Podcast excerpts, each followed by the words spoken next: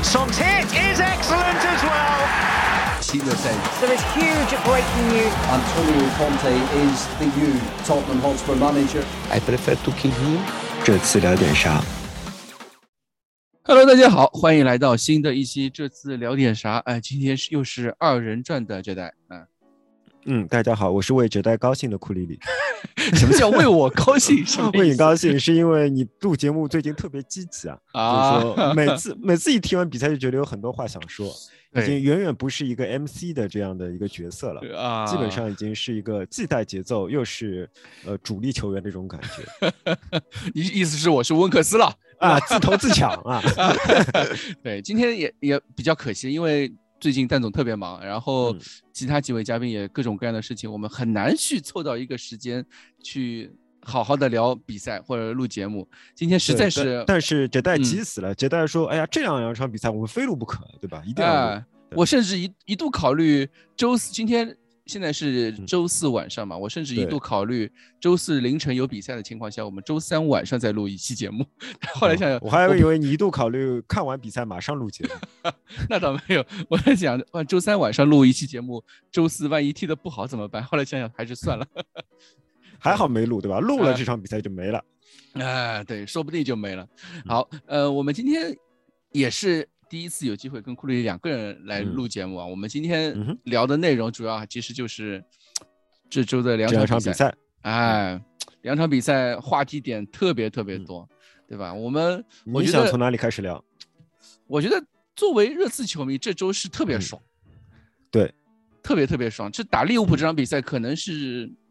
两年上一场那么爽，嗯大概是六比一曼联那一场了吧，哦，差不多，差不多。对吧？就可惜我们没有把所有的机会都转化出去，那不然不然就真的爽翻天。对，就不然我们就可以继续，我们会可以把虎扑下回来了，又可以看起来是吧？啊，又可以看起来。对，呃，这场比赛的关赛后的热刺方面的数据，就 XG 有各有各种，因为 XG 正好介绍一下，就是 XG 这个指数嘛，每个网站，呃，它又都有他们自己的一个评分体系，它是针嗯。对。呃，数据库的一些历史的射射门数据来总结出的 X 一个那个期待射门这个指标，期待进球指标，对，期待进球指标，这个嗯。和、呃每个软件或者说呃每个网站，他们都有自己的数据库，所以你在各个网站上面看到的那个 XG 啊，不不太一样。而且我们热刺节操像发了那个赛后好像是二点六级，我看嗯到我们经我经常去看的另外一个网站呢，把这场比赛热刺 XG 是三三点多，哦，就我觉得应该有三啊。啊，而且热刺这次错过的绝佳机会至少有五个，我赛后去看了一下，就五个，还有几个，甚至还有几个绝佳机会就是没有转换回射门的绝佳机会，也是绝佳机会。是的，对，所以对于热刺球迷来说，这场比赛我们看的是特别特别嗯嗨。我记得我开开赛前二十分，哦，就开赛二十分钟的时候，就是嗯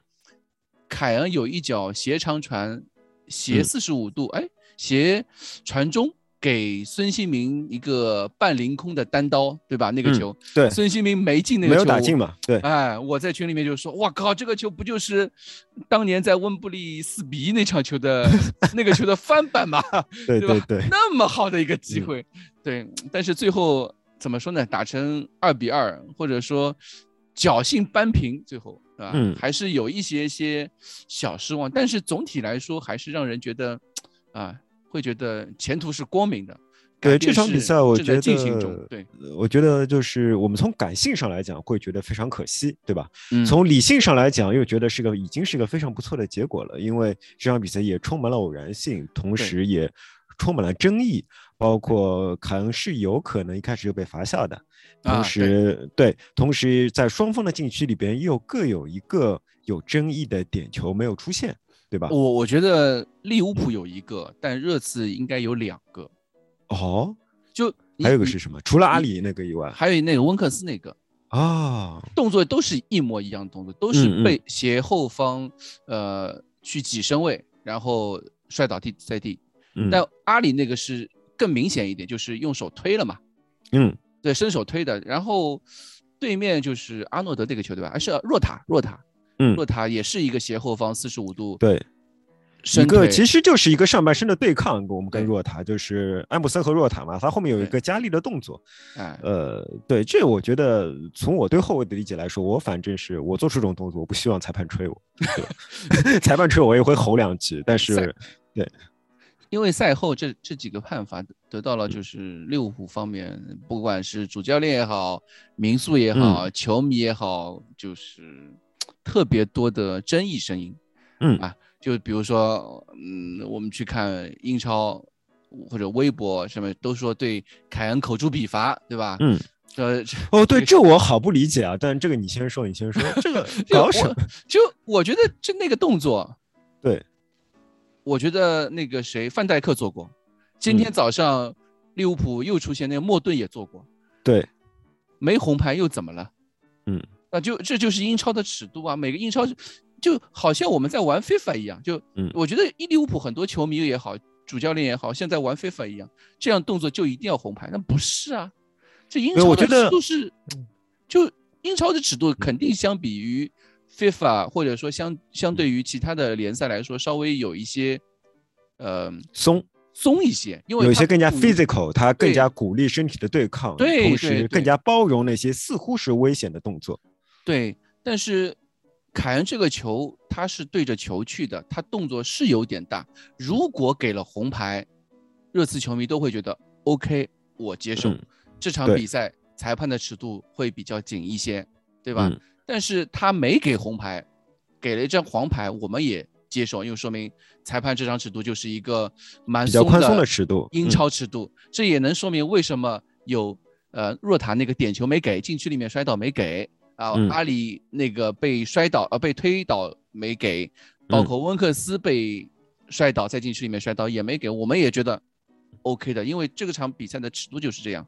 对吧？但是最后八十分钟的时候，罗伯逊那个红牌下场，那个尺度你不能说不一致，因为在我们看来，罗伯逊那个动作是一个恶劣的犯规动作，他有点在赌气性质的扫荡腿。嗯，你你在那个位置，你哪怕去要去呃抢球，你伸腿，对吧？你也不可能是一脚一脚横扫的扫荡腿那种动作做出来的，对吧？所以我觉得他是有点情绪失控，然后才让 VAR 提醒主教练啊，提醒主裁判去看，然后才给出了一张红牌。这个是从道理上面是说得通的呀，不是错误对吧？我基本上也同意哲大的看法。我觉得卡恩之前那个球，他是百分之七十的红牌。嗯，对，我一直这样说，我们我们是比较客观的，是一个百分之七十的红牌。就是凯恩没有拿到这张红牌，我们是比较走运的。对这种走运，我觉得是可以多方面来考虑的。首先，这是我们的主场。对其次，这是比赛刚刚开始的时候，嗯作为一名可能是比较年轻的裁判，他不愿意在一个支球队的主场给他们的头牌球星直接出示红卡。英格我觉得是一兰队长件完全啊，对，我觉得这是完全可以理解的，就是说，嗯因为你一出红卡，我们就连停三场了，对吧？嗯嗯，那我作为球迷，我肯定还是感激裁判，我肯定 还是感激裁判的。对同那么基本上裁判做出这个选择以后呢，他会对场上的尺度进行调整，他就全部按照这个尺度来判了。所以说之后，我觉得他有一些争议的点球啊没有判，我觉得全部是可以原谅的。就是说，他就全部以他在凯恩那个判罚上做出的尺度来进行判罚。嗯哼，那么最后呢，我们就要就要回到那个罗伯逊的那张红牌了。罗伯如果说凯恩那张红牌是百分之七十的红牌，罗伯逊那张红牌是百分之八十到百分之九十的红牌，对对吧？因为英超的尺度一直是这样的，他们鼓励球员有一些对抗，甚至说有一些比较有危险性的对抗，但是他们对球员的道德品质有极高的要求。我们在这方面吃过亏，包括孙的那张红牌，对吧？对虽然他们也不是永远都是统一在那个尺度上的，但是英超总体的感觉是，他对一些啊出于竞争或者纯粹的征求目的的那些碰撞呢，会判罚的更加松一点。嗯但是对那些毫无意义的争夺，一堆那些毫无意义的动作，会更加严格。情绪上的嘛，主要是情绪上宣泄的，情绪上的动作会更加严严格。那么，我觉得罗伯罗布逊那个动作嗯毫无争议啊，他是在一个毫无可能碰到球的情况下，并不是一个用去够球的动作，而是加力的扫腿的动作。嗯，那百分之九十的红牌，再说也不是裁判的锅，对吧？也不是裁判直接给他的红牌，而是 VR 就 VR 看不下去了嘛。所以说很多人在煽动什么什么，呃呃什么大英队长啊，什么什么过分的怎么样？我觉得都是无中生有的事情，都是无中生有的事情。就克洛普赛后，你对克洛普赛后就在说，克洛普赛后有两件事情，我觉得说特别过分。一件事情就是我们刚刚说的这个裁判的问题，嗯，他就是说，呃，这样的牌这样的动作为什么不是红牌？那我今天早上他有说莫顿的那个动作吗？对啊，之前有说过，以前说过范戴克欧冠时候打那不勒斯的时候那张那脚动作吗？他也不会是说啊，他就是事后就在裁判就比赛结束之后，球队踢得那么糟糕的情况下，让热刺打出那么多表现呃就进球机会，他侥幸拿到一分的情况下，还在去找一些场场外的问题，引发了一些球迷的激烈反应，引发嗯。了一些包括比赛结束之后，呃，第二天甚至依然在发酵的那种媒体的声音，对吧？对嗯于凯恩也好，对于热刺也好，对于裁判也好的那种口诛笔伐，我觉得这就是一场比赛，一场很正常的英超比赛。就你比赛踢完了，就大家一起聊一下，回味一下比赛中精彩的地方、战术上的一些东西。但是利物浦给我的感觉就是，他们输不起，他们甚至，嗯，他们没有觉得他们是侥幸平了一场比赛，或者说他们拿了一分，而是他们就是很冤枉的少了三分。他们觉得这场比赛他们应该是拿下的那种，嗯他们竟然会觉得他们配得上这场比赛百分之一百的胜利，对吧？啊、对，有这种感觉。对，这个然后你现你心里边想，凭什么？就是啊，打完这场比赛，我作为热刺球迷，我们都会觉得，我操，这比赛没打个五比一、六比一，我觉得我像我自己是很亏的一一种感觉。这这凭什么利物浦球迷在那边叫叫叫叫叫叫，对吧？而且就是对于凯恩来说，因为凯就凯恩作为英格兰国家队队长，呃，就嗯他可能啊有点像，就利物浦球迷对于凯恩那种攻击啊，有点像英国媒体对那种像之前穆里尼奥的时候也是一样。嗯就对于抓住一个热点人物，或者说一个呃标志性的人物，他就会开始集中火力的去宣传、去嗯。去攻击，然后就制造了出了一种对立，这种嗯。就在媒体上面的那种对立，或者说在社交媒体上的那种对立，感给我给给人的感觉特别明显。就现在感觉好像利物浦球利物浦这支球队的死敌不是埃弗顿，或者他们竞争对手不是嗯。呃曼联，或者是呃竞争冠军的那个曼城，好像变成了而我们是热刺。对我觉得这这代你说对了，我从很莫名其妙话对 我接着你的刚才的话说下去，首先我觉得我们要把克洛普的行为和球迷的行为先分开来。嗯因为当克洛普在说话的时候，他说的未必每句都是真心话，他说话可能是为了激励自己球员的作用，可能嗯是为了推卸自己排兵布阵的问题的作用，因为他这场比赛绝明显是他的排兵布阵出现了一点问题，对吧？他完全是可能是出于这些理由去故意的，怎么说呢？引导方向也好，或者是你是说带流量也好啊，对对对这是穆里尼奥非常擅长的东西。那么如今在对，如今在克洛普身上我们也能看到，这是第一点。我觉得第二点是他这么做只能说明一句话，就是只能说明一件事情，就是热刺开始让他恐惧了。你说对不对？就是说哦，在在孔蒂的带领下，热刺让他嗯恐惧了，就好像你说的，呃，热。就好像你说的，就是好像他们的竞争对手不再是埃弗顿了，好像他们的死敌不再是曼联了，嗯不再是其他曼城那些与他们争冠的对手，而是热刺了。那就说明热刺已经渐渐变成一场一个令他们恐恐惧的对手。所以说，他们不需要使用各种下三滥的或者说激动的手段，一个令以前让他看不起的对手，如今渐渐的开始逼近他，让他感到害怕。我觉得这反而是个好的信号。至于其他球迷怎么骂凯恩，我一直是这么看法，谁都可以骂凯恩，不会影响到凯恩的。只嗯有自己的球迷是需要对凯恩有更加的包容和更加的理解。至于其他的球迷，我觉得不管怎么骂凯恩，都不会影响到凯恩，只会让凯恩的进球变得更加愉快、更加欢乐。对这场比赛，你刚刚我们已经说到凯恩了嘛？凯恩这场比赛，我记得是六脚射门，全队最嗯多，但是很可惜就进了，应该是第二脚射个，第二脚射门他进了，嗯因为第一脚那个机会，我觉得甚至也很好，就是埃莫森也很好传也很好传到小禁区脚上那个凯恩转身射门，这场比赛我这场比赛你踢完之后，你就觉得阿里森他妈太牛逼了，人家 人家这个转会费人家转会费，嗯我记得当时是七千多万还是八千万来着，这个转会费真的是物有所值的，对吧？对对你跟你跟那个列维说我们要八千万买个 s 对吧？你像我们的门将大概一千多万买过来的，对对，当时一千两百万我记得很清楚。嗯对，但是这场比赛就赛后我们去看数据啊，之嗯前我们就已经提到过凯恩的表现，凯恩嗯对于现在的热刺来说是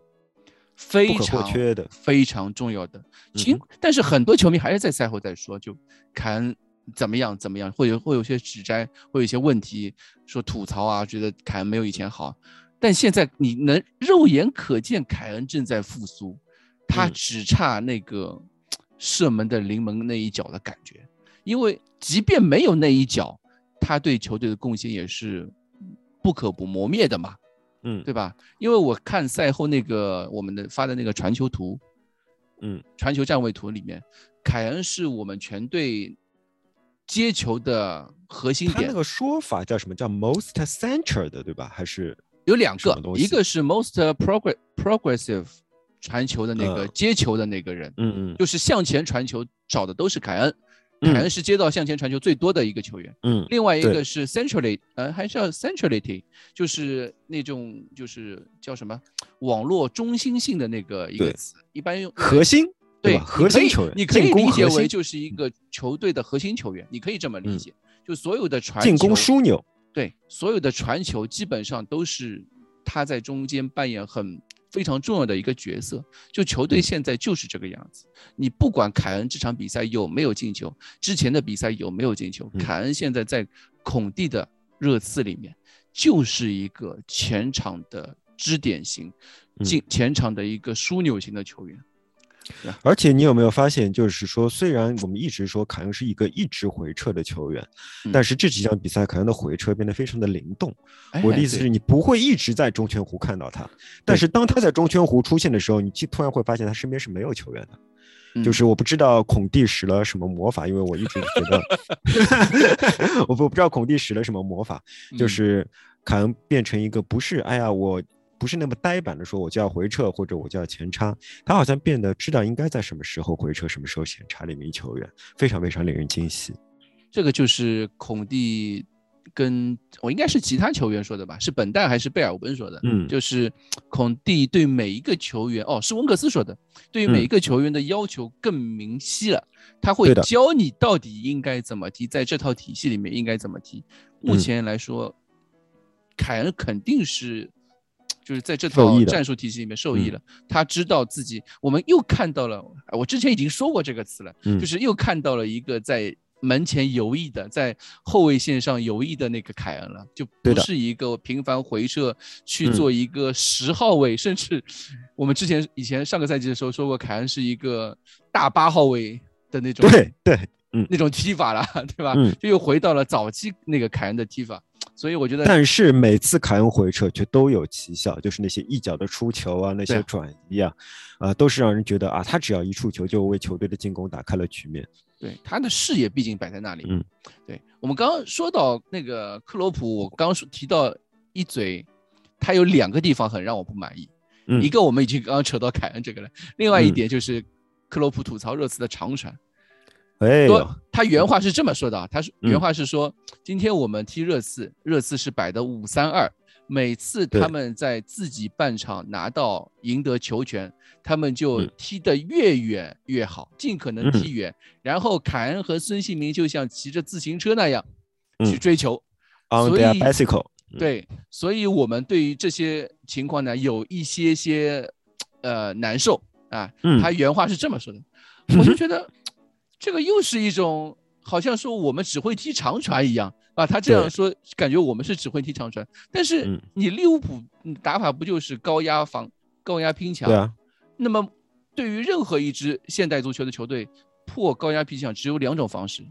一种是我们通过传球传出去，传切，嗯那个是曼城的打法。那我嗯们显然热刺没有达到曼城的 Tiki Taka 这种，呃，嗯那么强的个人能力或者球队的战术能力。那我们就踢的就像伯恩利那样踢长传，这很正常啊。战术并没有。我还搞不清楚，我们的第一个进球不是靠哈里翁克斯反抢反抢下来的机会，然后打他们一个措手不及吗？这跟长传有什么关系啊？对呀、对呀、就可能因为我们的机会太多，是那个长嗯传打身后到造成的，就可能让克洛普觉得，哎，我们好像就只会这一招。但嗯问题是，热刺全场的长传数只有五十九次，也不能说嗯只有吧，但至少是少于利物浦的六十二次啊。利物浦的长传 远远比，哦，也不能说远远就。至少比我们多那么一点，对对吧？是就我觉得克洛普这种这种吐槽就很没有道理，他好像就是显得就是说，显得说，哎，在足球体系里面，高压我的高压防线，哎，我们利物浦这种打法是踢出来的，对我们哎踢出来的比你们缩进去的，对吧？就是哎高级，就是哎，道我们的我们踢出的足球是比别人高一等的，哎，我就觉得很奇怪，足球现在也分高，也有分那个战术高低之分了嘛，就或者说，呃，这个呢，我为他，我倒要为他说句话。嗯这是之前也很多热刺球迷说，要进攻足球，不要防守足球。啊，对那，么确实进攻足球更加赏心悦目一点，或者说更加怎么样一点。问题是热刺踢的并不是纯粹的防守足球啊，我们的进攻那么赏心悦目，对吧？我们创造出来的机会那么多，远远高于利物浦，对吧？更何况我们摆的并不是一个什么十人大巴，如果我们十名球员都在自己的半场，然后你们打了大概二三十脚射门没有打进，全部打在我们球员的屁股上，或者打在我们球员的胸口，打在我们球员的眼上，那你们还可以多说两句。但事实上什么？我们就八个人摆大巴，我们另外还有两个人在前场，对吧？对，你们八人大巴都打不过，都打不进。那么你为什么？你竟然还要骂你们摆了八人大巴？这实在是太没有见识了。我只听说过抱怨摆十人大巴的，我哎从来没有听说过摆八个人也算大巴的，对吧？对，所以我就觉得，这就这场比赛赛后那种克洛普的言论，或者说带起的一个节奏，导致对于热刺这支球队的一些网络上面的一些攻击，让我觉得很很可笑，就又有一点，就有点像你你上个赛季在吐槽曼联时候，你你库里里 对曼联的那种个人行为啊，那我现在嗯。就对于我我简单来，说我现利物浦也有这种感觉。我对利物浦就有这种感觉，因为对那么多年啊，因为我看热刺那么多年，早期的时候利物浦也曾一度非常的衰败过对啊。那我是觉得利物浦这支球队跟我们热刺也有点类似的，在一段低谷期。嗯嗯但低谷期的时候，我们不会去说，哎，去酸啊，或者是哎呦怎么样，就出现了比球队踢得不好，或者说有一阵踢得不好，这是很正常的嘛。你踢得不好，嗯自己找自己的球队球队的原因，你为什么去就通过攻击别人，或者是通过酸别人来找到自己的平衡点？我就觉得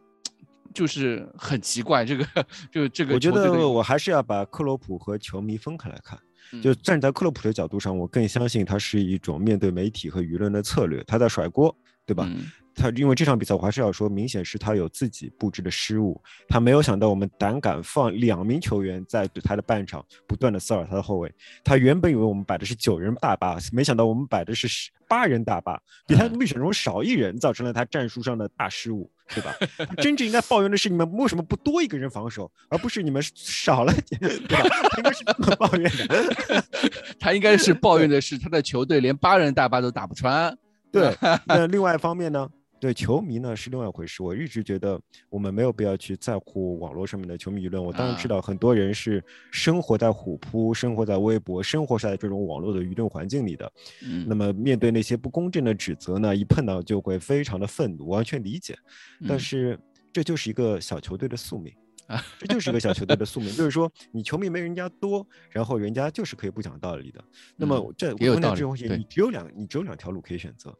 第一条路就是你自己的球队成绩越来越好，对吧？成绩越来越好以后，让别人球迷越来越多欺负你，对啊，或者说对方欺负你的时候，我们能够欺负回去，因为嗯网络舆论就是一个不讲道理的地方，谁的嗓嗯门大，谁的人多，谁就能赢，对吧？这种明显就是这么一回事情，要不然你就是好好的看球，不要不要在乎这些事情。当然，我们现在也没有办法不在不在乎了，这代已经把。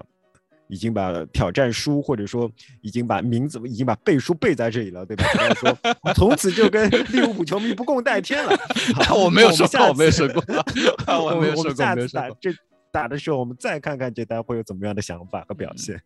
嗯，对。然后萨那个，我记得孔蒂的回应是提到萨拉赫那个禁区里面，就第二个进球嘛，对手第二个进球，萨拉赫在禁区里面是有手球的。嗯。提到这一点，正好我也去了就去重新去看了一下那个裁判的规则，就因为手球规则其实我们知道，就每每年都在变，就每每个赛季对。每个赛季都在变。上个赛季的时候，就是穆里尼奥在的时候，还是说禁区里面只要有手球，就他妈是嗯。点球，或者说嗯。就只要手是在一个呃不正常的地方碰到球，嗯。就算是点球，就算是嗯犯规。不，而进攻球员只要手碰到球，这嗯个进攻就作废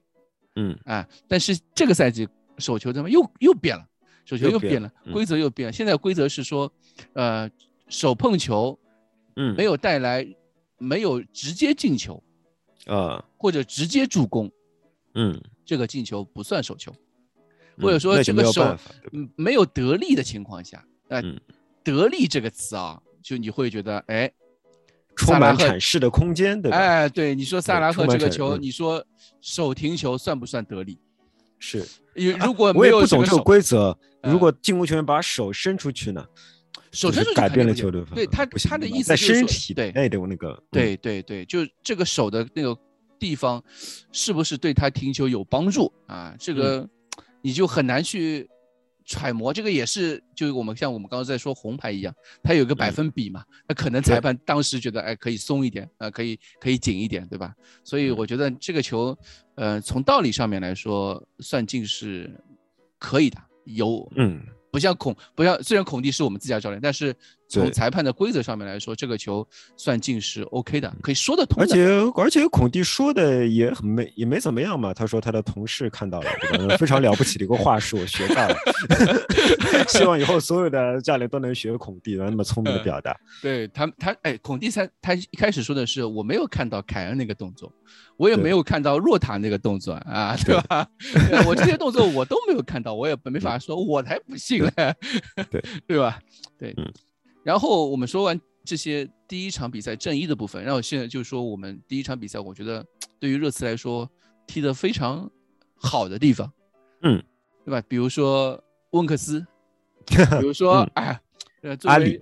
啊，还有阿里，对，作为温克斯就是节操像第一温吹啊，人家都说我第一温吹，或者说我们聊点啥第一温吹啊。嗯这场比赛温克斯真的是踢得好，嗯就他站在一个，就给我的感觉，对他站在一个四号位，给我感觉是什么？上一次看到温克斯有这样的表现的时候，还是那年打皇马的时候，当时 当时的热刺也是踢三后卫的，嗯也是一套三四三的体，但不过那时候是三四三的体系。嗯当时啊，那个温克斯也是一个人站在后腰的位置上面。现在这个温克斯又一次站在三后卫的身前这个四号位的位置上面，他又表现出了当年那种让我们感觉可以独挡莫德里奇、独挡呃托尼克罗斯那种感觉。嗯这场比赛就是这样子啊，温克斯他的防守，他的他的积极防守给热刺带来了第一粒进球。嗯，除此之外，有他还有很多防守动作，甚至嗯前插到对手的禁区里，他都他都去勇于去压迫。然后嗯更令人称道是他的向前传球。这场比赛，热刺几乎所有的身后球，嗯，我是说给凯恩和孙兴民的身后球，几乎都是大部分大部分都是来自温克斯。这场比赛就是温克斯给给我们以前给我们的感觉就是那种保姆球啊、身后球啊，就是回传啊都没有看到，他是又回到了那种能够作为球队的中场串联的一个球员，能够把球输送向前场输送的那个球员又回来了。嗯，对，这个感 看完之后就感到哇。这不是温克斯，他他妈就是一个 就是一个皮尔洛。嗯，那我的想法跟你有点不一样，我嗯觉得他还是原先的那个温克斯，嗯，因为我不知道你还记不记得，就是在前两场比赛的时候，我经常在中场的问有时候问你，温克斯是不是他防守数据还不错？那么嗯有时候看上去防守数据是还可以，有时候就是没有我说的那么好。对对吧？你大概有些这样的印象，虽然我没有在对节目里说过，但是我在嗯我们的强人群里面经常会问，哎，看上去要温克斯的防守数据是不是不错？这是我注意到大概有三四场比赛，两三场比赛一直是这样，就是温克斯他不是一个非常擅长一对一防守的球员，但是他在中场的时候判断对方传球球路是不错的，哎，他经常能够。对他经常能够断到对方传球球路上那个球，包括他为我们带来的第一个进进球那个反抢，其实也是类似的。他嗯先猜到对方会传那个点，所以说他才及早就加速加速到那个点，把别人还没有接稳的球给拦截下来往前踢，对吧？对所以温克斯一直是有这个特点的，只不过在这场比赛他更多的被人家看到了。他为什么会被看到呢？并不是因为他这场比赛防守表现的比之前的几场比赛更好，而是因为他进攻表现的更好，对吧？嗯他有非常多你说的向前传球，但是我又要说，我之前一直说的一个观点，温克斯真正的问题是他的一对一对抗不行，嗯他在压力之下的持球能力不行。而嗯这场比赛你会看到，他非常幸运的每一次持球都没有得到压力。嗯他没有次持球获得压力的，他经常是在没有没有人防守他的情况下可以往往前传球。我觉得这是因为第一是克洛普的战术布置，因为某种原因被我们克制了，为温克斯赢得了大量空位传球的机会。另外一方面，可能是因为新冠或者等等原因，这个利物浦并不在他们身体状状态的最佳，使他们没有能力够在前场给我们造成最大的逼抢，这为温克斯带来了非常多的空位传球机会。其应该是实不止，嗯，应该是第二，就是他们的第一波三叉戟的前压还是很强的，但是第二波可第二波就不行了。就有点就可能跟那个莫顿对吧？就是那个小小小朋友上来之后，是的，有一些问题，有点有气无力明显了。对，给温克斯有很多机会，对，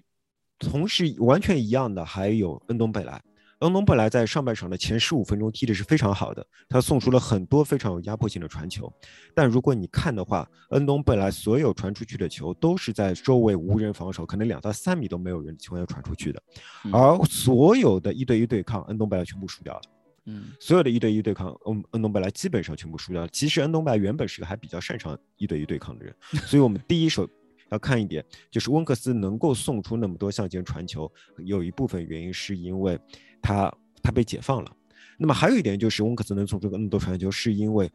呃利物浦的后场很空很空。利物浦的后场只有四个人，就是他们的科内特、马蒂普两个中卫和我们的凯恩和孙兴民。这样的话，对哈哈里温克斯的传球精度的要求就非常低。啊你懂我意思吗？就是说对他他可以传到一个非常大的空档，这个空档都是有效的，只要那个孙兴民或者说呃凯恩能够对抗赢对方的中卫就可以了。那么事实上就是。其实就是我们的中，我们的凯恩和孙兴民不断的赢对方的中卫，因为他们最好的中卫不在嘛。对对，是的，所以说，我觉得这场比赛对哈里温克斯确实打得非常好，但是我们要看到哈里温克斯非常好的出现在他的环境里边，而这个环境是非常有限的。呃，我们刚是才提到了体系在了四号位，对对我们刚刚提到了四号位，这个四号位是什么意思呢？可能有些听友不知道。那么四号位首先是孔蒂说的，孔蒂说哈里温克斯会在四号位踢得非常非常好。四号位是有两个前提，第一你是三个中卫，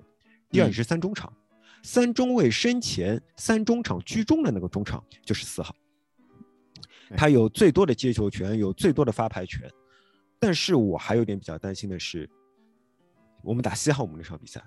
啊哈里温克斯在下下半场场被换上场，嗯，他被换上场之后，呃，我们明显打的就是让他打四号位。嗯原我们原来是一个，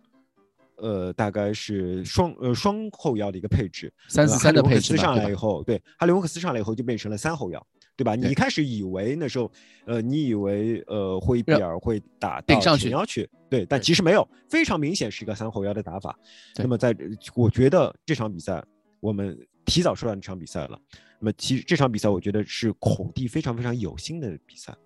他特意为每一个球员，他想要考察的球员创造机会。对，孔，我记得我大概在一个月前，也不知道两周前，我曾经有条消息爆出来，孔蒂向董事会要求他需要更多的时间测试球员，从而决定留哪个球员，放走哪个球员。一开始我们我看到这条消息，我是觉得很莫名其妙的，我从来没有看到过一个教练对主席提出这种要求，以及这种要求被爆出来，我们从来没有看到过，对吧？但是。但是我现在看起来，我觉得是真的一样。这场比赛首那个打项目场比赛，首先首发全只为了一个目的，就是为了让贝尔温有所发挥，不是轮换，因为我们所有的主力都在啊，对，我们所有的主力都在，但是所有的主力都在，只是让贝尔温上，就是这场比赛就是让贝尔温有所发挥的，让贝尔温不要在一个就是说都是替补的环境里边，让他越踢越郁闷，就是给你一个首发的环境，看你能踢成什么样子，嗯哼，对吧？对，而且贝尔温确实不重啊，我们贝尔温的事情我们往后说，那么。当哈里温克斯上来的时候，他就是要，他也是要把哈里温克斯放在哈里温克斯最适合的位置上。他不是让哈里温克斯去打一个双中场之一，而是让哈里温克斯去打一个三中场之一。我觉得这就是孔蒂有心的安排。所以哈里温克斯一上，我就知道他肯定会安排成三中场的。嗯。那么当他安排成三中场以后，他就要发成下一步，就是看阿里在八号位，在靠左侧的这个后腰位置能不能继续踢好。所以说他一定会再上阿里的。嗯。对他基本上，对他来说，他既是要考虑到胜利，又要考虑到如何给每个球员创造出最好的环境，让他们证明自己。我觉得孔蒂是一名比我们想象中还有人情的味。对他基本上给我们的一个三中场的配置就是，呃，一个四号位加两个八号位。对的，四号位就是温克斯，对吧？八号位中其实有一个就是阿里，另外一个可能是我们斯基普也好，或伊比尔也好，恩东贝莱也好，任意一个球员都可以摆在那个。八号位位置上面，对。总而言之，如果是斯基普和霍伊比尔，那么就可以打双后腰；如果上了温克斯或者阿里，就一定是三后腰。我现在觉得基本上是这个样子的，基本上这个样子的。但我要说的就是，我在西汉姆的下半场的下半段，他们两个上场以后，我们踢的并不好。嗯，应该是整个下半段球队都踢的不好。但是按道理来说，这整个下半场这个配置基本上是跟我们打利物浦打得非常出色的配置是几乎一模一样的。嗯，对。但是我们我们却踢得不够好，我们就不能说啊，大家都踢得不好。按道理来说，这条配置如果行得通的话，你还是应该在当时能够镇住场面的。但坦白说，那个下半场如果不是洛里的神勇发挥的话，我们会非常非常害怕。对，对，而且我觉得。我们刚还是说说回到利物浦那场比赛啊，对我觉得那场比赛全队都表现很好，是就唯只有一个人球员就表现的让我觉得很难以去，呃，尽管他传出了一脚，第一帮我们打开了局面，就是第一脚，对，第一个球的助攻是他，就恩东贝莱，但是除了这个前十分钟，就刚刚库里说前可能前十分钟之后的比赛，他一度需要和阿里换位。让阿里来帮埃莫森补防协防，对。马内 这样的场景出现，而我们的第一个丢球正是因为恩东贝莱正好一个折返跑之后没力气了，放弃了前压逼抢，让对手一个呃身后打我们的肋部出现了禁区内的一些慌乱，把我们的最好的空中顶球的球员戴尔给拉出来了。拉出来了，对对，因为戴尔需要去补防，因为那边位置都乱掉了，就就因为从恩东贝莱没有去顶上去开始，那可能是 确实身体比较疲惫，或者说几次折返跑之后，哎，他跑不动了。你其实我去看啊，就这场比赛两个八后卫，我们温克斯这个四号位我们不去说他，嗯，我们另外另外一个八后卫就是阿里跟恩东贝莱，这个表现区别真的是一个天一个地，天差地别，对。你可以看我们下半场或者说上半场所有的，就是打身后的进就是进攻，孙兴民和凯恩永远是那他们肯定是插在最前面的。另外第三个人能够顶上去的，你可以去看，永远都是阿里，永远是阿里，是的。对，而且阿里有的时候都是从我们的禁区线。大禁区线上面直接开始往前面跑，我都不知道他在跑什么，或者说恩东贝来看阿里这个时候大概是看傻子一样，你这个球大概在 我们前面二三十米，在那边追什么，对吧？但是好像看一条狗。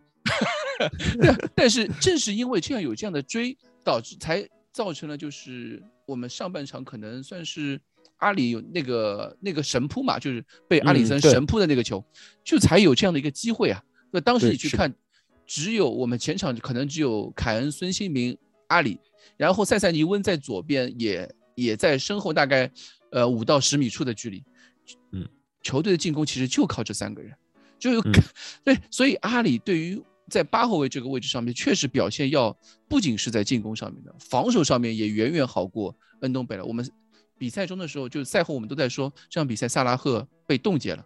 嗯冻结可能是因为塞塞尼翁确实表现很好，对吧？嗯但是你去看每次萨拉赫，尤其是在开赛阶段，萨拉赫在我们的禁区左侧拿球的时候，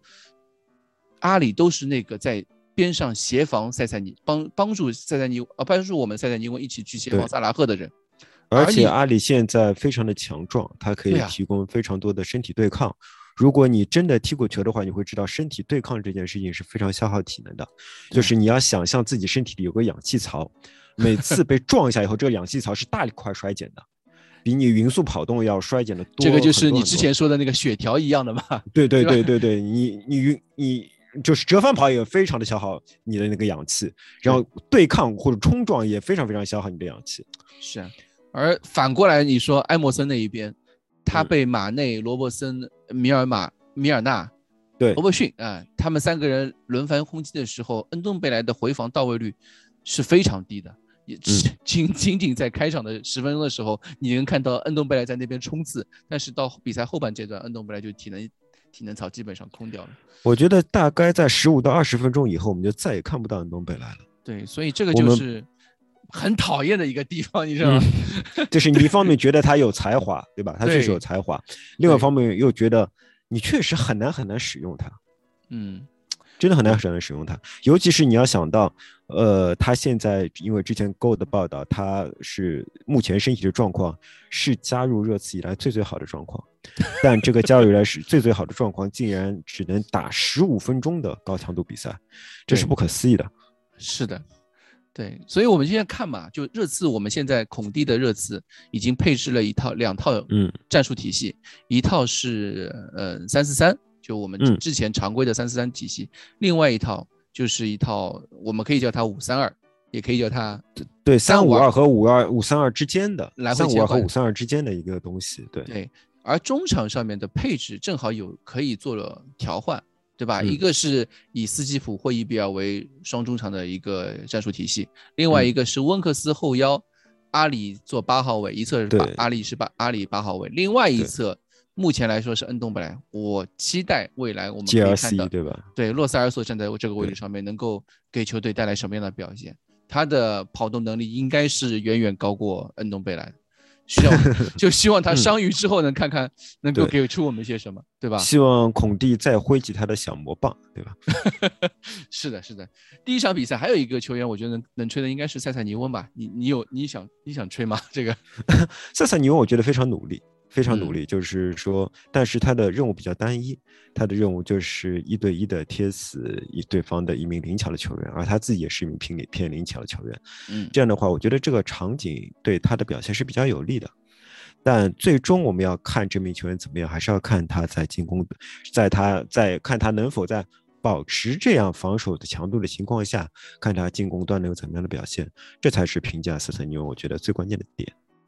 这场比赛就是他机会是有的，因为戴尔几次嗯斜长传找塞萨尼翁机会都很好，但是在最后一次最后那一下就是嗯的传中啊或者什么，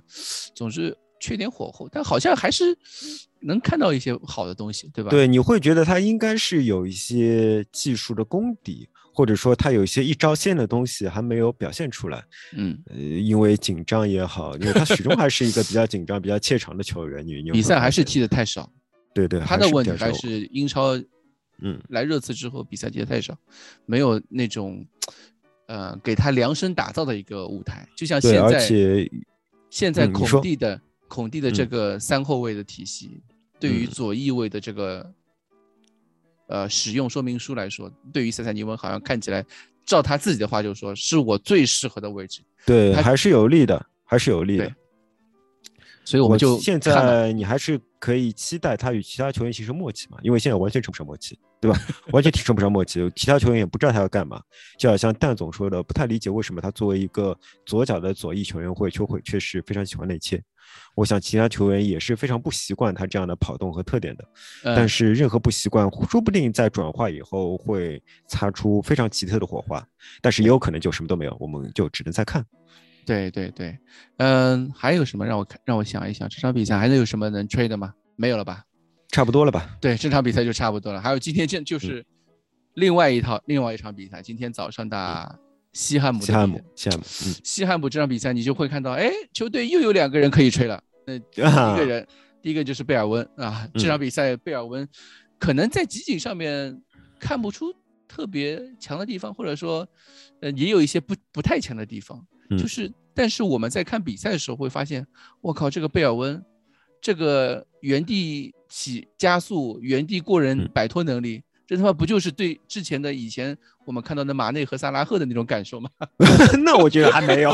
那我觉得还没有。因为第二球给给人的感觉特别强烈，因为他是原地加速摆脱嗯对手的防守之后，是的冲入禁区传中的嘛。他那个球简直就好像是篮球面的干拔。对对，你就是右面前有一个防守球员把手遮在你的脸上，但是嗯你不管，你就跳起来投，然后就投进了。他是面前有个球员，这个球员优先防的就是你的外脚背一波走走底，做、嗯往深一步走，他防的就是这个，但是他也就这么打，但最后就被他硬挤过去了，对啊，而且第一个球后面还能出一套连招。哎，对，而且第一个球那个球，他是像是站在像在凯恩的那个位置上面，嗯，就我我慢慢能理解之前孔蒂为什么说贝尔温是一个在前场三个位置都能打的球员，他甚至可以去做凯恩的替补九号位，九号位的位置那个球员，我慢慢能理解孔蒂孔蒂说的对排贝尔温的一个期许，他能竟然能够在禁区里面坐庄倚住对手的中后卫，高大中后卫，还能纹丝不动，还能轻巧的把球传出去，给霍伊比尔一个很漂亮的二过二或者二过三的这样一个配合，造成了自自己打进了第一个球嘛。所以这个球这场比赛让感觉哎哎。贝尔温也活了，是不是、啊？就给我感觉，哎，这个就跟那个我们说的，人家有些教练啊，就把这支球队随着比赛的推进啊，能用的球员越来越少啊，这嗯个就跟我们之前的穆里尼奥的时候，上赛季穆里尼奥的时候，季时候就这样子嘛，嗯就你会踢到后面，你会发现全他妈都是卧底，菜鸡，对吧？都是菜鸡哎，球员踢到后，比赛踢到最后，球队踢到最后，这个球能用的球员越来越少，越来越少，呃，只能靠这一套首发阵容去踢比赛。呃，这个上个赛季的时候，热刺就是这个样子，但是嗯现在来说，哦，当然也有可能是我们蜜月期，对吧？但嗯是还是能感觉到，感觉到球队能活的人，或者说能用的人正在正在变越来越多。了。哎，对我完全同意这个看法，就是我就是必须自白，我是一个非常，我就一直没有看好过贝尔温，我就觉得他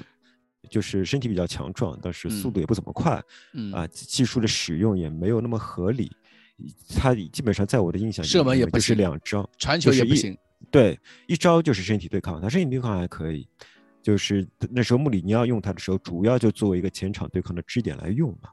呃，还有一点就是一脚爆射，对吧？他这种一种魂不吝的爆射，有时候能进一个，但是这种爆射也不是使使用脑子的，也不是怎么样的。对我没有想到贝尔温能有那么那么好的表现。我上次看到有一个人有那么大的变化，还是在格林兄弟的《青蛙王子》里边，就是 这个啊，你继续，你继续 就啊，就是你说一个青蛙对吧？他他一直深信自己是王子，其实贝尔温也是这样的啊。你会不会觉得贝尔温是一个内心非常骄傲的、特别敏感的小朋友？嗯，我可能现役热刺球员里面曾经取关过热刺俱乐部的，也就只有贝尔温了，对对吧？然后然后近年来比较明显的就是他了。对的，然后贝尔温又是一个，虽然穆里尼奥明显已经失去了更衣室，但是在所有的穆里尼奥下课以后的采访中，唯一一个直接喷穆里尼奥的，好像也就只有贝尔温了。哎，当时他喷什么？是喷什么了？我不记得了。呃你不记得了对吧？就嗯是那时候贝尔温是在努诺手下，他不是踢了几场好球，又受伤了嘛。嗯，在他受伤之前，他表现的还不错，我们节目也也也表扬过他。那时候有记者采访他，就说，呃，你怎么会有那么大的变化？然后他就说，我们以前就是一直是防守防守防守，我们现在终于有进攻了。啊他这个，意思很委婉的批评，对吧？呃对对对，我们以前嗯就是一直防守防守防守，就是嗯这个意思。所以那时候我一直觉得啊，就是你又没有拿出实力来，但是你表现的又那么骄傲，我就也没有不能理解。嗯，对我没有特别喜欢他，呃，但是这场比赛确实他说服了我，确实是非常非常好的表现。这种非常非常好的表现跟上一场温克斯的表现是不一样的，因为温克斯表现我是可以预测，我不能说我可以预测出来，但是我可以解读出来，就嗯是他仍然在我认知温克斯的实力范围之内，只是那时候温克斯正好在一个非常适合他的环境里边打出了很多非常漂亮的效果，但嗯是。但是贝尔温这么表现，确实我只能理解成就是突破了知道自己是王子的，没有知道自己是王子的青蛙，终于被一个真正的公主吻过了。对这个公就你意思是说这个公主就是孔蒂了啊？啊，对，一个一个真正的公主吻过了。嗯，对因为我看到那个温呃贝尔温的时候，我我倒没有想起呃凯恩，我想起的是卢卡库。啊，你知道卢卡库在意甲的时候，因为那时候为了我想看埃里克森的表现，所以我去看了一些国米的比赛。嗯，那么我在国米比赛里面，埃里克森踢的还是非常非常烂，所以嗯说我一点都不觉得埃里克森在尼斯那时段时候是划水，是那段嗯。时间他确实也打不出更好的表现了，他就国米仍然踢的非常非常烂，但是卢卡库一直踢的非常好，卢卡库就是 他可以回撤，他可以在任何位置坐庄，并且他每次坐庄的时候，他都可以观察到不同位置的人把球给他，嗯这就是这场比赛我们在呃那个在贝尔上半场的东西。对的，啊，对，而且你会看到贝尔温身体对抗以后赢了以后背身再把球给出去，并不仅仅是在禁区里面那一次啊，他在各个他在球场的中场、后场、前场各位置都拿出这样表这些表现啊，那我就觉得肯定是。就他以前一直是可以对抗的，啊，他已经是可以对抗的，对，但是对抗以后怎么处理球，或者说以及对抗以后球员其他球员怎么支援他，一定是孔蒂教过的。这件嗯事情就让我想起之前啊你在吹温克斯的时候，我想说的，但是我想想不要，我留在现在说。嗯，就是我以前看过法布雷加斯的一个采访，让他比较瓜迪奥拉和孔蒂的区别。嗯他说，瓜迪奥拉和孔蒂都是非常非常喜欢抠细节的教练，对吧？他们都对球员的位置的要求非常细、非常高。但是他说，瓜迪奥拉和孔蒂有一个根本的区别，瓜迪奥拉愿意给有才华的球员一定的自由度。就是他嗯愿意让球员发挥一点他们的想象力。好，在这个位置上，我们就靠你的自由发挥怎么样了，对吧？我们把球打到这里，但是从这里开始，你要凭你的自由发挥，你要我相信你的灵感，我相信你的才华，全部看你。但是孔蒂不是的，孔蒂会说，在这个位置上，你有五条线路可以选择，这五条线路中有三到两条是真正合理的，你最好全部跟我按照这三到两条选择。这是法布雷加斯的原话。嗯你可以想到孔蒂对一个球员的要求是多么细，这又让我想起之前我们讨论一些东西。那时候我们一直说热刺缺少一个创造性中场，但是孔蒂来了以后，我就提了个问题，我说孔蒂真的需要一个我们通常以为的创造性中场吗？因为孔蒂以往执教的球队中，并不强调中场的创造性。嗯哼，而反反而强调中场的效率和准确性，所以我觉得孔蒂或许一直就是这样一个教练，他更加关注的是他对球队的场内场外，包括不吃番茄酱这种这种东西。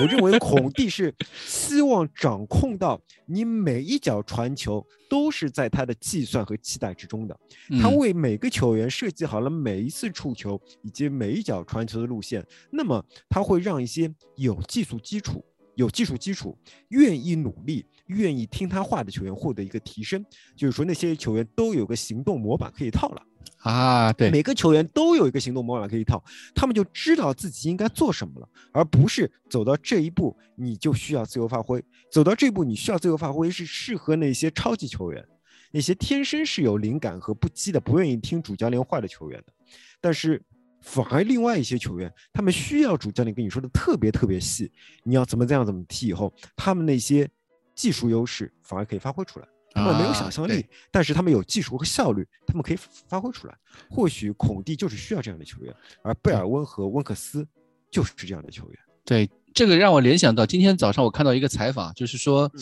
呃，之前国呃就是现在国米的一个后后卫叫那个德弗莱，正好也跟嗯热刺传过的嘛。是的他在接受媒体采访的时候，他用两位意大利国那个画家来定义，呃，孔蒂和小因扎吉。他说哦，孔蒂就像蒙德里安，他的三嗯五二充满了几何美感。嗯，小全部是算好的细的线对。然后相嗯比之下，小他形容小因扎吉说他像梵高，他的足球是嗯充满想象力的，就嗯好像跟我们刚刚说的有点类似啊，就是有点类似。对，就说明孔蒂是一个很抠细节的，然后能够去套模板，帮助帮助球员提升，呃的一个主教练。他的嗯这种、这套体系，我们之前也见过，就像或者说以前的切尔西，那个时候切尔西，即便孔蒂离开之后，让嗯上萨里带依然可以拿冠军，对吧？对这个赛季的国米啊、尽管孔蒂离开了，尽管球队上面有一些人嗯离开了，但是小因扎吉带来之后，呃，带队之后依然可以嗯把这支球队提升到一个或者说保持一些竞争力，这个就是一个我们说的孔蒂建队大嗯框架打地基的一个能力。这个是也是热刺可能现在这支球队那么多年离开波切蒂诺那么多嗯。年，或者说很需要的一个重新打地基的一个一个教练，所以说还是很期待的这两场比嗯。赛，因为之前几场比赛我们都说球队对手毕竟什么要不强。啊，要么什么利兹联，对吧？或者是诺维奇诺维奇，对，这个嗯这个比赛确实我们说没有什么没有什么说服力，虽然我们也在吹，但是我们心里边也确实会有一有一些点忐忑悬觉得。哎，有对有点悬，觉得可能含金量确实是值得质疑的，对吧？含金量确实有质疑的空间在。对，但这两场比赛不一样。我们、我嗯们说西汉利物浦就肯定是争争冠球员，对吧？争冠球队。那西汉姆这个赛季其实也算是也是一支非常常非常成熟的球队，非常啊他们的中场非常非常强，对就是他们那个叫谁啊？有一个呃头头绍切克特别好的人，绍对切克嘛，对，对吧同时还有那个莱斯，对吧？是切尔西一直想要的，他的对对抗能力也非常非常强。但我们知道他们中场很厉害。但我们知道，就是这两场比赛啊，呃，不管是利物浦也好，还是西汉姆也好，都是还是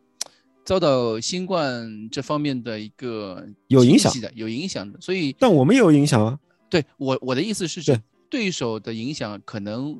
相比我们来说，我们算是疫情后了，他们可能是正在疫呃情中期、疫情中前期的一个一个状态，确实对嗯手的实力没有那么强。我们有句说句，实话实说，还是这个样。嗯，热刺还是对占那么一些一些便宜，但是能看出的是，球队确实真正真正的打出了一些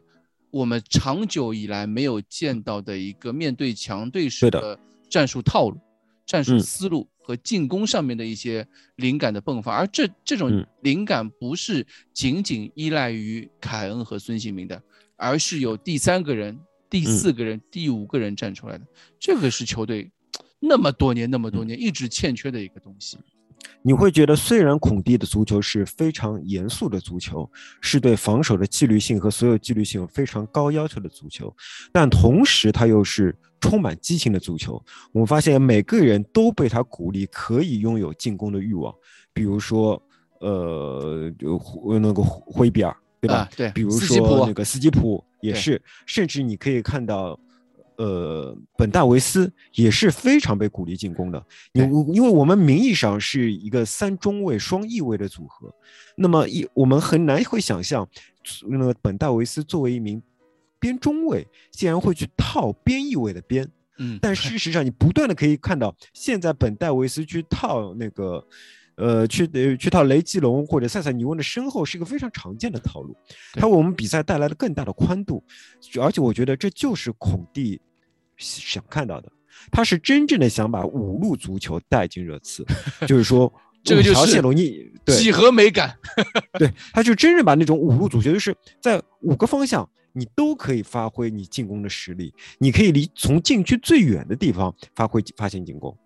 对吧？所以说他我们有提到说，我们考虑再买一个右翼位，而孔蒂说他是需要有一个，是需要继续能够在宽度上提供进攻的球员。所谓的宽度上提供进攻球员，就是你在五路这一点上，你拉到最边路，仍然可以通过传中直接威胁到对方小禁区的球员。我觉得这个说法我是非常相信的，就是说这名记者说的可能确实就是孔蒂的思路，因为我们已经在我们的左边路看到这样的思路了。啊，而这场比赛就埃默森其实一开始的时候踢得还行，但后来被、被对手压的实在是透不过气之后，是的在进攻上面也确实有一些质量的下降，对吧？嗯，对。而我们也今天其现在已经说了两场比赛，但有一个人我觉得最后还是想吹一下，就是这两场比赛，不是你不 啊，你不是想吹卢卡斯吗？卢卡斯对卢卡斯，我觉得呃，因为打西汉姆这场比赛，卢卡斯跟上半场跟贝尔温的一些配合啊什么，就能感觉到啊，嗯，既然说到卢卡斯，我们就说一些，就是卢卡斯那个他在我们这套三四二幺或者说三四三这个体系里面那个位置，他已经越来越牢固了。他真的是站在有点像库里里早早年的节目的时候，我记得是刚开始录节目的时候你说嗯的，卢卡斯很适合在中场去做转身串联。他现在开始慢慢慢慢有这个味道了，你发觉没有？是的，他终于踢出我想要他踢的足球了，对吧？终于踢出了对不是波切蒂诺让他想要的足球，不是穆里尼奥想要的足球，而是嗯库里 想要的卢卡斯的效果出现了。嗯，对，那么嗯，你说，哎，你说嗯好，呃，那么我再要说两点，就是一个是，呃，我也我想我要怎么说来着？呃，对，一个是大家有没有发现，就是我们以前一直诟病卢卡斯的传球是不够好的，但现在卢卡斯经常能够送出非常有威胁的传球。大家已经常会惋惜啊，像恩东贝莱这种球员，他能够送出好的直塞，但是他没有持续的体能。但我要提醒大家，我们球队里边就有一名能送出类似于恩东贝莱这样的直塞，同时有非常好的体能的球员，就是卢卡斯。嗯，卢卡斯，如果你不用戴有色眼镜去看他，你看他现在的表现，会发现他直传的成功率和威胁度是相当高的。我觉得不比恩东本来差。这个其中有一个体原因，肯定就是，呃，孔蒂非常细的抠了跑位，抠了细节，让卢卡斯不用进入一个没有机会硬传的场景。其实卢卡斯之前所有传低欧的球，经常一个场景是他没有机会在硬传。嗯。但只要球队是在流动当中的进攻状态，卢卡斯屡屡是能传出很有穿透性的好球的，所以我觉得这既是卢卡斯本身的天赋，也是那个也是孔蒂的功劳，也是孔蒂公主的功劳。对。说到还有一点是，啊，你说你说你继续。还，有还有一点就是，呃，我发现就我以前一直觉得球队球队需要那种可以调整进攻方向的球员。就是当你在进攻的时候，像大多数像我这样的球员，是只会顺着一个方向跑和思考的。嗯我没有那种勇气，会知道我现在身边没有人，我可以把球停下来，然后把球啊扣过来，你去看另外一个方向那个弱侧有没有人，然后看完以后，你再把球拉下来看看现在在强侧有没有变化。我一嗯直觉得有这样一名球员会是非常好的，但是我一直没有看到。后来我惊讶的发现，霍伊比尔在有一场比赛达到了这样的高度。他嗯不断的在观察，不断的转换方向，然后在上一场比赛，小卢卡斯也达到了同样的高度。我觉得这就说明孔蒂不但教会了球员激情，又教会了同球员冷静。因为卢卡斯，你一直会觉得他就是一个愣头青的低球低头加速的球员，但他不是。这场比赛他无数次回界以后，他并不是愣头青的，他往前带两步，找传球，做假动作，然后换一个方向再看，然后再打回来，他不断的在做这些尝试。我觉得孔蒂不不但要鼓励防守球员的进攻意志，他也不断的在鼓励进攻球员寻找更多机进攻机会的智慧。嗯对，所以说我觉得孔蒂对这支球队目前来看，他的提升是全范围的。尽管我们的对手不是那么的强，但是我觉得正是因为对手强度不在他们的最高的强度之上，才给我们这些球员重新认识自己可能性的机会。树立信心的一个机会。对你先不要打最难的比赛，最难的比赛你不知道自己能干嘛。你先打不要拿那么难的比赛，然后再慢慢上强度，面对那些难的比赛，你知道那些潜力是有的，你才可以发挥出来。我觉得这其实我们一直说热刺是一直是走背运的走球队，走背运的球队，不知道为什么，尽管我们现在是 第一批新冠爆发的球队，我仍然觉得现在这个新冠爆发好像对尼斯竟然有利了起来，有利了起来。对，用了这个间隙期，球队呃，孔蒂对于这支球队的一些球员，他尽管嗯。多次强调赛前也好，赛后也好，多次强调他没有办法去做球队合练，他不得不用人偶去站去做站位，因为一二三的球员也爆发新冠了，所以球队训练场上只嗯有十一二个球员，所以但是他用了这段时间，可能对一些球员做了更细致的培特训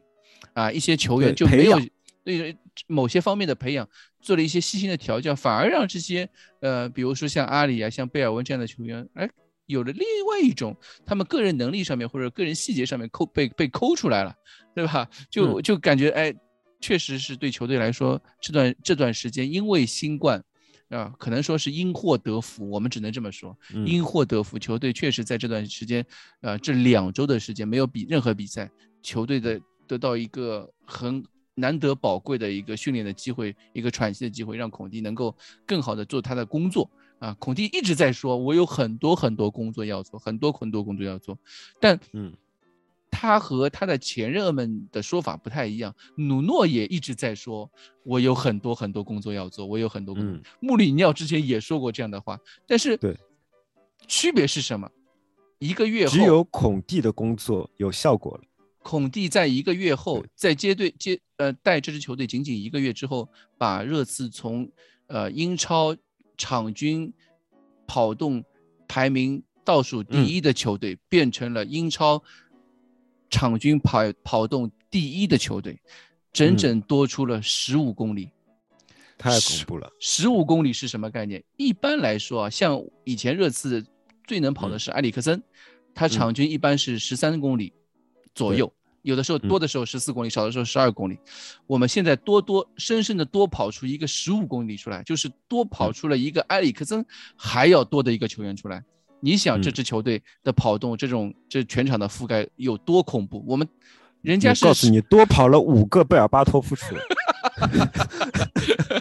我差点以为你说我要多跑 多跑了两个梅西出来，对吧？这种这种这种对于对于孔蒂这种强调啊，又是意大利链式防守，又是这种强调身体的一个战术体系的一个主教练，这样的一种呃变化是肉眼可见的嘛？啊，这个也是嗯我们看比赛的时候就觉得，哦，这支球队现在跟以前不一样了，以前是的，就死气沉沉嘛，就你不管是什么样的比赛，赢球也好，输球也好，你就有的时候觉得赢的嘛，有赢的有点不光彩，就赢的不让人信服，对吧？就有你会有这种这两年就一直给你给给给你这个感觉，就是赢的不让人那么的幸福。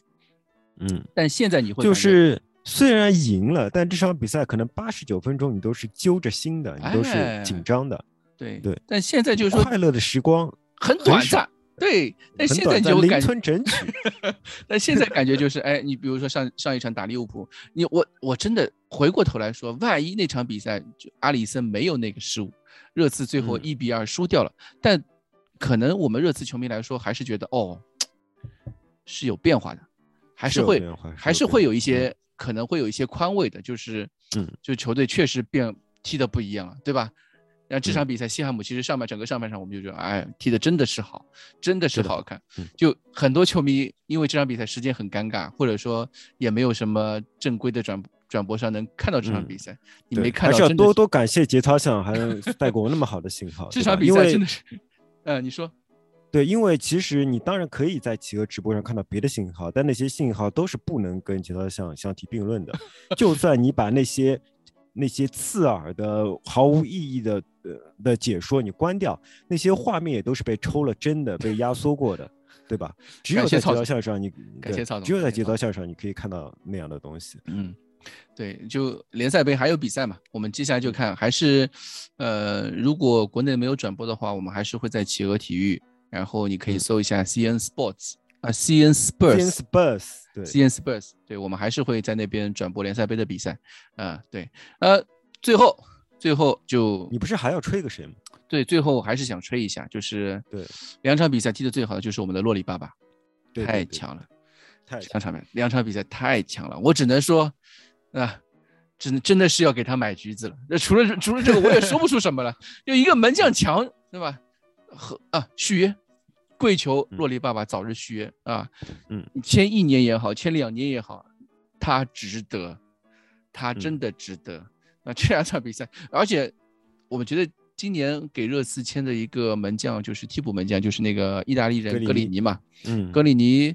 呃，我们现在看下来，他是球队最后一个新冠回归的球员，因为这场比赛他又嗯没进，也没进替补席嘛，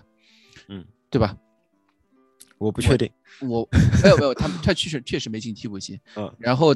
他另外一个问题就是，哦，这场比赛打西汉姆上了，前一场没上，对啊，利物浦没对啊上，对，打利物浦没上，对。然后就是说，我想说的就是，格里尼是我们之前一直说他很倒霉，对吧？就摄政王，热刺的摄政王。但现在看起来就，比如说摄政王就是不够强，对吧？没有打不了，摄政王就是不够强。然后迪亚斯莱那个是说到格里尼的嗯问题，就感觉他明显没有能够和洛里挑战洛里这个一号门将的位置的一个能力，哪怕洛里现在年纪那么大了啊，三十五岁，哎不对，三十六岁了已经嗯啊，格里尼现在没有这个能力，而格里尼我记得是租借来的嘛，对吧？嗯，强制买断条款是说的是二十场比赛可以花一千五百万，但是现在格里尼半个赛季过去啊，只踢了八场比赛，嗯，我觉得就不要用他了。对，所以感觉还是先续还是先续约洛里吧，让我们对明年继续能够看到洛里爸爸有那么强的表现。对，嗯哼，对，本来我是还想吹一个人，想吹戴尔的，但是，嗯，打完利物浦打利物浦那场比赛，戴尔踢的那么好的情况下，这场嗯比赛又犯了一个错误，所以我觉得算了，不吹了。啊，但是我觉得犯错误也正常，对吧？犯错误也正常。啊，是个后卫总归会犯错误，对吧？对对，犯错误是正常，但是犯错误让对手丢球了，我就觉得不舒服，不舒服可以，我们有，我们我们先按一下，对吧？看他啊按一下以后，对？按一下，对，按一下，我们对戴罪立功，知耻而后勇。对对对带队对带队勇敢带队，对吧？嗯，嗯然后最后我们就说一下，就是因为马上就要冬窗了啊，嗯马上冬窗我们就要又要开始大家很期待的买人卖人环节。我们之前也聊过这个嗯话题，我们觉得好像 热刺有那么多人要买，啊，但是有那么多人要卖，对，但现在看起来，你看疫情过后 两场比赛嗯一踢，哎，这个什么温克斯火了，阿里嗯火了，对吧？多赫蒂也火了，火了，贝尔温也嗯火了，哎，怎么都火了？那应该怎么办？就大家就我现在看到已经有人在在炒这方面的就是话题了，就是说也不是嗯炒，就是说有一些产生了一些争论，哎，觉得嗯他踢的哦是挺好的真炒啊，不是炒作啊！我的天呃，哪，争吵争吵，就是说，哎，你说温克斯踢的挺好的，你卖掉他干什么？或者说多赫你踢的蛮好，你卖掉他干什么？对吧？嗯我觉得这这种话题啊，就有点格局很小，你知道吧？对我就我们要听听成熟的给大家的意见。我觉得格局太小。哎，球员踢得好，是作为我们作为球迷来说是一很开心的一件事情，你知道吧？哎，球队踢得好，成绩好，球员身价高，你哪怕卖出去了，我我说难听点啊，哪怕就是俱乐部呃孔蒂说，哎，帕拉蒂跟帕拉蒂奇说我要弗拉霍维奇，对，帕呃帕拉蒂奇说，哎，我也想要他，那么我们去问嗯列维要钱，列维说我没钱，你去卖，嗯，你先卖再买。对吧？以前温克斯可能只能卖个八百万，这两场比赛一踢，说不定温克斯就能能卖个两千万了，说不定再踢个两四百万了，啊，对吧圣诞赛程一过，他可以又可以踢卖个三千万了的，对吧？嗯所以球队踢得好，球员踢得好，对于我们来说是百利而无一害的。我记得穆里尼奥时期有说过一句话，他说球员多多益善，就是球队首发十一人难选，那嗯是主教练幸福的烦恼。那对于我们球迷来说也是一样的呀，其实，嗯对吧？球队踢得好，你哪怕卖掉任何一个球员，他都能卖出更高的身价，给我们带来嗯更多的转会费，我们可以买更好的人。所以嗯现在这个阶段，我们都知道。经过了过去两三年，我们可能球迷之间，哪怕是我们聊点啥，也对某一些球员已经下了一些定论，嗯说他们对，已经失去了信心。对，但是目前来说，孔蒂按照孔蒂的说法，我觉得孔蒂是一个很诚实的二愣子，对吧？呃，以前都说他是二愣子，我现在要加一个很诚实的二愣子，他说什么我就信什么。我现在已经是，我现在已经是，我记得 我记得我们两个人在嗯那个我们群里面就是改过名片嘛，就对。那个库里里的群名片，我先改的，啊，对，库里的群名片是孔孔蒂人密。啊人密啊，我我改过一个群名片，我是孔蒂舔狗，啊，对，就孔蒂说什么我就信什么，他孔蒂说我要评估一下，那我就哦相信孔蒂主教练的，孔蒂说关键我们就真的能看到他在评估啊，哎，对对吧？关键就能看到他确实这项这些球员，嗯。他说都是乖宝宝，都是有实力，嗯。都是可以调教的。那你就看到这些球员都在慢慢慢慢慢慢回来了，或者说慢慢慢慢进嗯步了，对吧？这个就转会这件事情，目前看起来我就完全交给孔蒂和帕拉蒂奇。我现在百分之百相信主教练，哎，呃就像那嗯个最新的对孔蒂那个唱的唱的，他是热刺的托特纳姆的 Godfather。哇，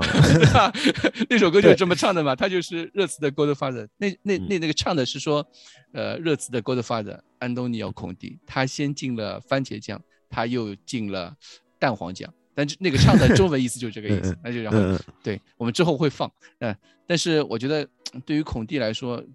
球迷的喜爱是掩盖不了的。你可以看到两个主场主场比赛，球迷那么的热情。现在我记得荷兰弟在一个采访里面也说到这个事情，他说嗯我现在最喜欢看的一个节目，就是比赛之外一个节目，嗯就是孔蒂的直拍。直拍，啊对，我觉得 嗯很多球迷都这样嘛，就我们很喜欢看一个很有热情的主教练在场边不断的指导球员嗯该怎么踢，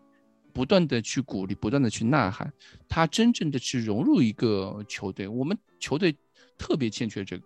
现在看到你快点续约孔蒂啊！我的天哪，他只有十八个月合同，没有，我我记得当时那个洛马诺那个时候在说的时候，他是有触发续约条款的，他合同里有标，只要成绩嗯达到一个名次的时候，达到什么某种哦名次的时候，他会自动触发续约条款。所以我倒不担心这十八个十八个月怎么样，因为嗯他会自动触发的，他他只要带成绩好，球队就会给他续约嘛。所以这个问题我担心的是，呃就是说，像什么曼联 啊、皇马这种，对吧？对，有人横刀夺爱，啊、这个到时候再说吧。这个你你你哪怕续约了，你也拦不住。我跟你说，那爱了也是就是爱了挽回一点损失。对对，所以对于东窗这个话题，我觉得目前看起来，球队可能就像之前那个采访说的，可能在右翼位上面有一些欠缺，嗯可能会卖多赫蒂，那不卖又怎么样呢？现在看起来也还行。所以，我们对于我们球球迷来说，东窗可能是一个这个东窗好像不是那么的令人急迫了，急迫了急迫了。对，目前看起来这个阵容，而且还有你要我们要提到一个话题，就是欧会杯热刺是出局了的。嗯，如果欧会杯热刺，因为现在说法是热刺可能要上诉，那如果嗯不上诉，真的出局的话，热刺的下半赛季的比赛会非常的单薄。即便有足总杯，即便有联赛嗯。杯的情况下，依然在四月份、五月份的时候，呃，三四月份的时候，比赛会是一周一场的情况。嗯，到那个时候，如果我们不先卖人而先买球员的话，会导致球员里面有人不开心啊。更衣室里面，跟球员最怕的就是没有比赛可以踢，他只要没嗯比赛踢，他就容易不开心。不开心的球员越多，就会在更衣室里面滋生一种不愉快负面的情绪负面的情绪，就嗯像上个赛季的时候，其实是就是这个样子。你对，我们也之前也说过，主教练对球其实队努诺时期也是这样，对努诺时期也是这样，他把呃欧会杯是用 B 嗯阵去踢，然后 A 阵完全留在伦敦，这种做法会对更衣室里面产生非常负面的影响。所以目前看起来，如果我们真的要看中哪个球员要下手的话，先把球员卖了，对于更衣室的影响是最小的。嗯，这个我们再看。另外，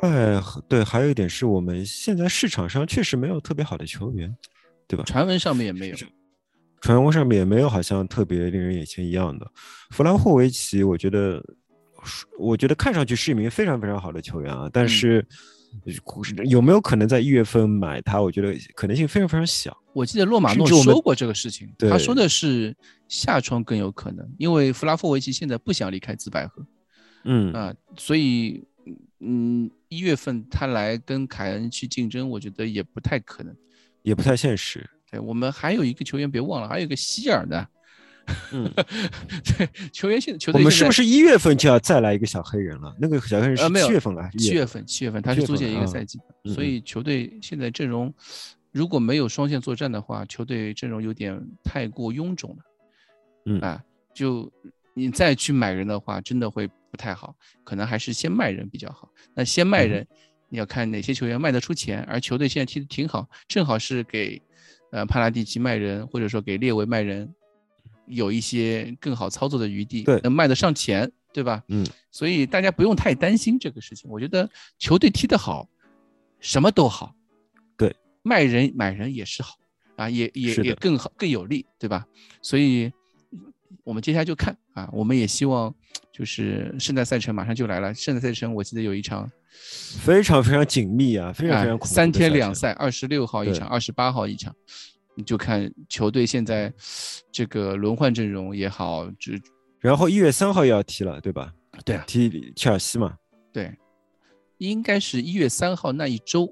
周中啊会踢，就不一定是三号，有可能是五号或者四嗯号，这个我们到时候再看。就目前看起来，球队能用的人还挺多的，就嗯看这个真的是拜孔蒂所赐啊。就接下来就看，呃，热刺在圣诞赛程之后，把一些比赛在踢完之后，能够处于什么样的一个位置？你现在给哎，库里里，你现在觉得嗯我们真四有希望吗？我现在觉得有希望啊，啊，真三有对，就是希望吗？不买。呃真三我不考虑这件事情，对，因 为这其实对你还要想到切尔西和利物浦是也没有那么容易犯错误嘛，啊，对，对，反正只要真四就行看，对我我是觉得真四非常非常好了，就是说是嗯个无可挑剔的结果，对吧？嗯，对，好的呀。那我们今天也聊了很多，我们两个人，我我没想到我们两个人都能聊那么多话题，可见这两场比赛对于可见是是你个人在孔蒂之下也成长了不少。不是不是是，这是主要还是这两场比赛确实太吸引人，让人有太有太有发挥的欲望，对吧？嗯，好，好，我们今天就聊到这里，谢谢大家。哎拜拜大家。嗯，Come on 拜 you 拜 Spurs！Tottenham's got